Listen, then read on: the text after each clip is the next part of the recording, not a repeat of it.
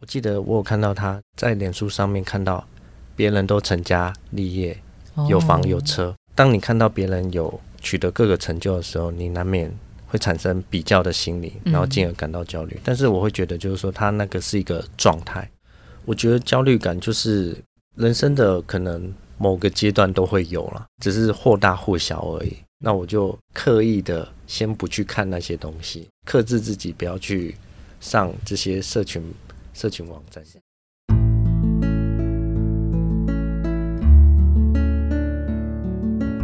植牙诊所，帮你一生都精彩，从新鲜到退休。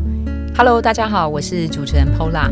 我们今天来到的单元是粉丝敲碗的单元。这是一位朋友，他在一零四人力银行的网站上问了这样的问题：三十岁了，还没有达到任何的里程碑，很焦虑，是正常的吗？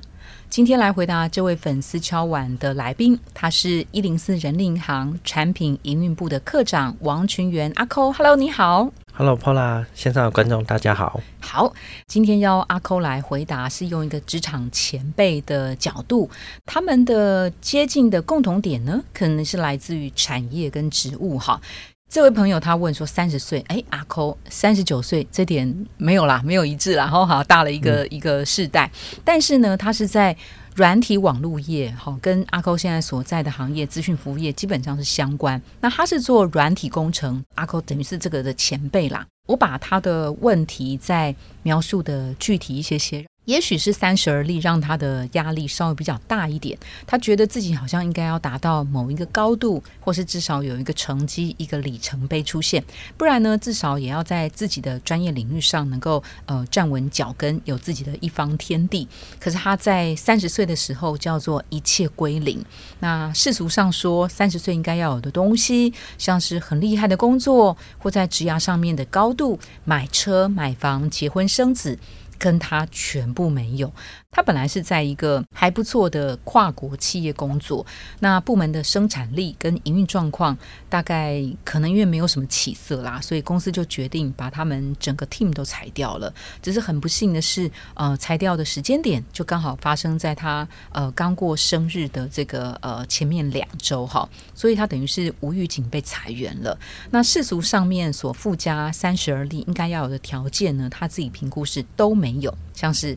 车子没有，一直靠走路跟搭捷运移动。阿扣，这个你，我现在都还没有，也没有，我三十九岁。好哦，你看哦，是不是哈？所以有没有车子其实也不是重点，有自由能够交通的移动其实是方便的哈。那第二个，他说房子他也没有，因为他没有足够的财力去付头期款去缴房贷。这个我可真的要讲说，现在如果要在双北地区有自己的自宅，其实也不容易哈。其实也不容易。我在三十岁的时候，其实也没办法。好哦，你看第二个安慰就是当年的阿抠也没有好好。那第三个是成家结婚这件事情对他来讲也很遥远，因为很不幸啊，他在上个月跟交往五年的男友因为了解而分手，所以现在他一点也不想谈感情，心思看得出来是还有点小悲伤。那生小孩的话，那当然就也不知道跟谁生嘛，所以他现在是属于一个在呃工作、生活、情感上面的一个空窗啦，哈。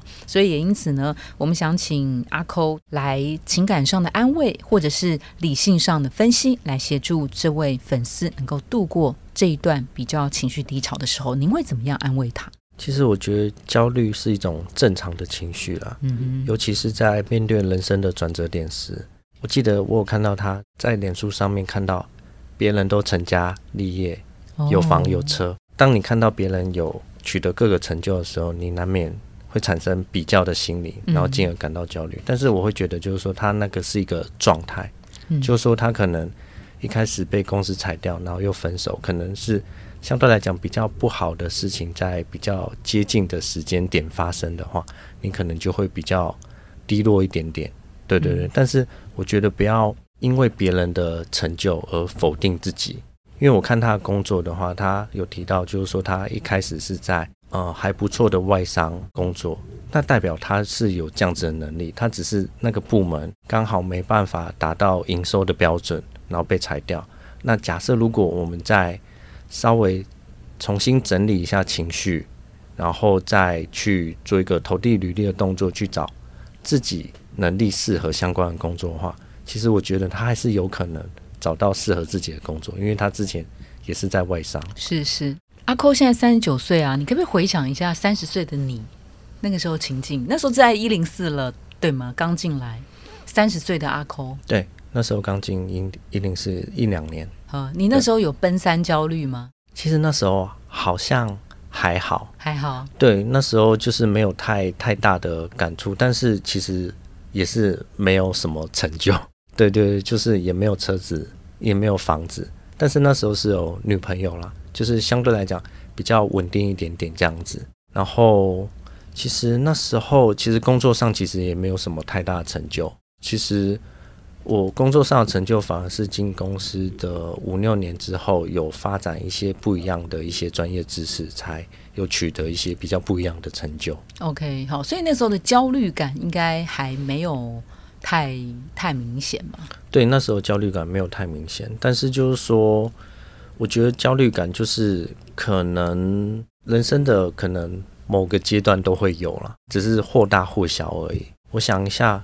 我在之前也是跟前女友分手的时候，也是觉得有点真的，就是有点就是哇，非常的不开心。对对对，非常不开心。而且他是因为就是觉得我的好像觉得我好像过得太安逸，没有再进一步的去去去，觉得你不够积极，不够企图心。没错没错没错。然后跟我分手，然后那时候我也是觉得蛮蛮灰心的啦。啊。对对对对，那你怎么走过情伤呢？那一段期间是真的蛮蛮辛苦，那时候工作上其实也是不不怎么顺利。那时候不在一零四，可是我之后有做了一个转换啊，就是换工作。我通常都是假日的时候，那时候我一个人嘛，我假日都会自己去骑车，让自己可以比较放松一点点，不用就是一直。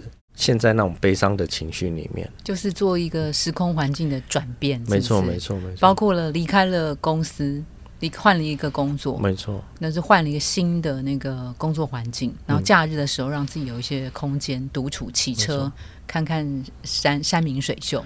那时候我还做了一件事情，因为那时候 Facebook 也蛮红的。那时候我也是看到别人就是说，哎，好像大家有一些就是出去玩啊，或是。跟女朋友、跟男朋友怎么样？嗯，那我就刻意的先不去看那些东西。OK，就是克制自己，不要去上这些社群。社群网站是是是，OK，好，那我我顺着这个阿扣的建议啊，我们再帮这位听众朋友们呃稍微小结一下哈。阿扣刚刚有提到呃社群这件事情、脸书这件事情，或是 IG 这件事情啊，呃，如果情绪真的不好的话，大概我们就先暂停，别再滑了吧哈，因为大概很少人会把自己负面的情绪会公开的在社群上面，所以如果不停的滑，不停的感受到别人所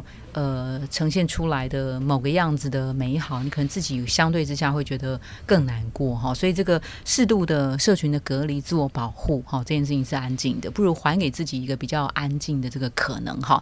那另外就是不要比较的这个心态啊。我想到的是，过往也有一些职场上的说，哎，别参加同学会这件事情啊。你知道，同学会就是就是就是一个互相比较的一个场子。其实啊，当你自己还没有 ready 好的时候，其实也不必然。一定要参加哈，然后多给自己一些。转换的一些情境，像是假日出去走走或什么的，好，那这个当然是一些呃情感上的、个人生活上面的一些建议啊。回到这个工作本身，所谓的三十岁的这个呃里程碑哈，我们看他如果是来自于曾经待过软体网络业，曾经做过软体工程，这个可能在工作上面能够找到下一个的这个呃落点，应该不是太难，对不对？像阿扣过去在呃。一零四的产品运部，呃，现在当科长之前也当过前端工程师或者是互动设计师，对不对？如果他这个软体工程的背景，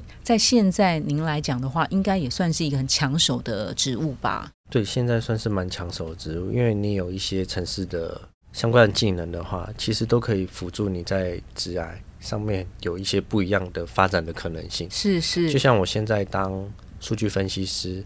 或者是要转换成产品 PM 的话，你对网站啊，或是对这些东西有一些城市技能的话，其实都是让你更有机会去有一些不一样的想法跟不一样解法。是是，那他说他的那个生产力跟营运状况，他们部门啊，并不是因为他个人哈，是因为部门的关系，所以整个 team 被裁掉。这个你们阿空，你们在 interview 一些工程师或是伙伴的时候，听到求职者他上一份工作是被 fire 掉，主要是因为部门呃，就是跟也许是总部的决策，这个应该对他们个人的工作能力也不会有什么样的扣分或 credit 的影响吧？不会不会不会，是啊，对对对，这是跟。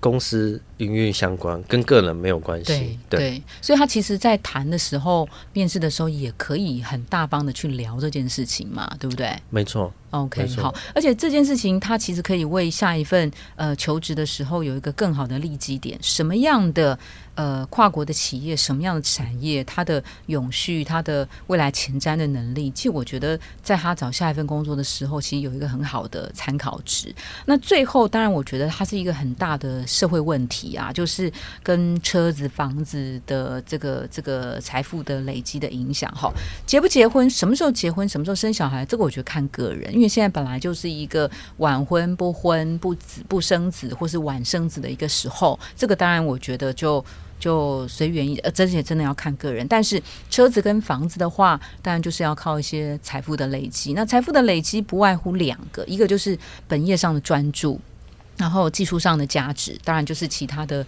业外有没有一些自己可控的投资的收入哈。这个当然还就是要回归到自己本身多努力了，对不对？没错，就是说，其实我也不太会投资啊。我我我所有资产都是就是本业上面的，对，就是慢慢慢慢累积，慢慢累积下来。那我现在也没有车子，每个人的起跑点都不一样，不用觉得就是说，哎，别人现在好像有房子有车子，你好像就一定要有。可是每个人的。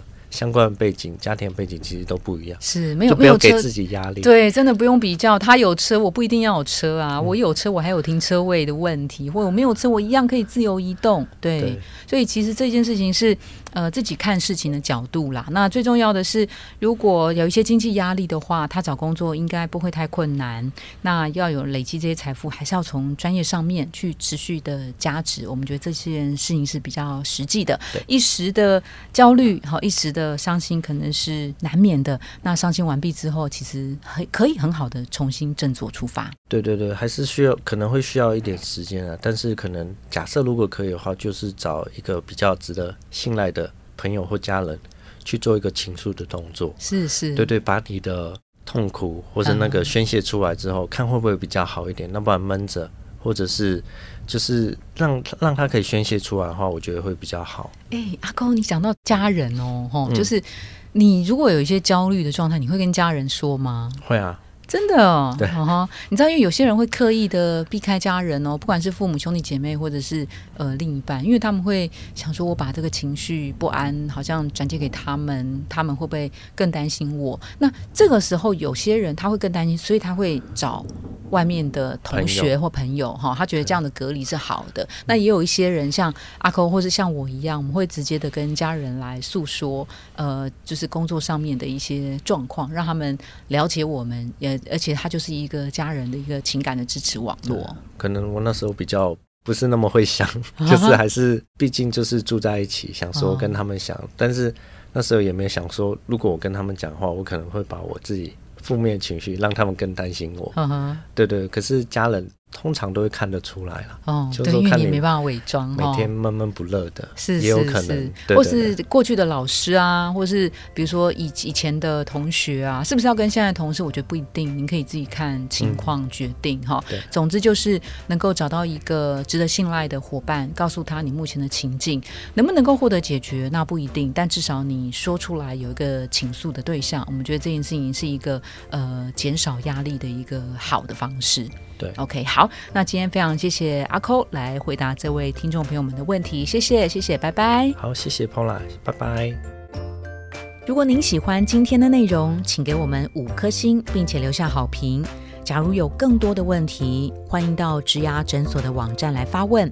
特别想听什么主题，请点击节目资讯栏的连结投稿给我们。也邀请您订阅追踪，掌握最新的内容。我们下次见喽。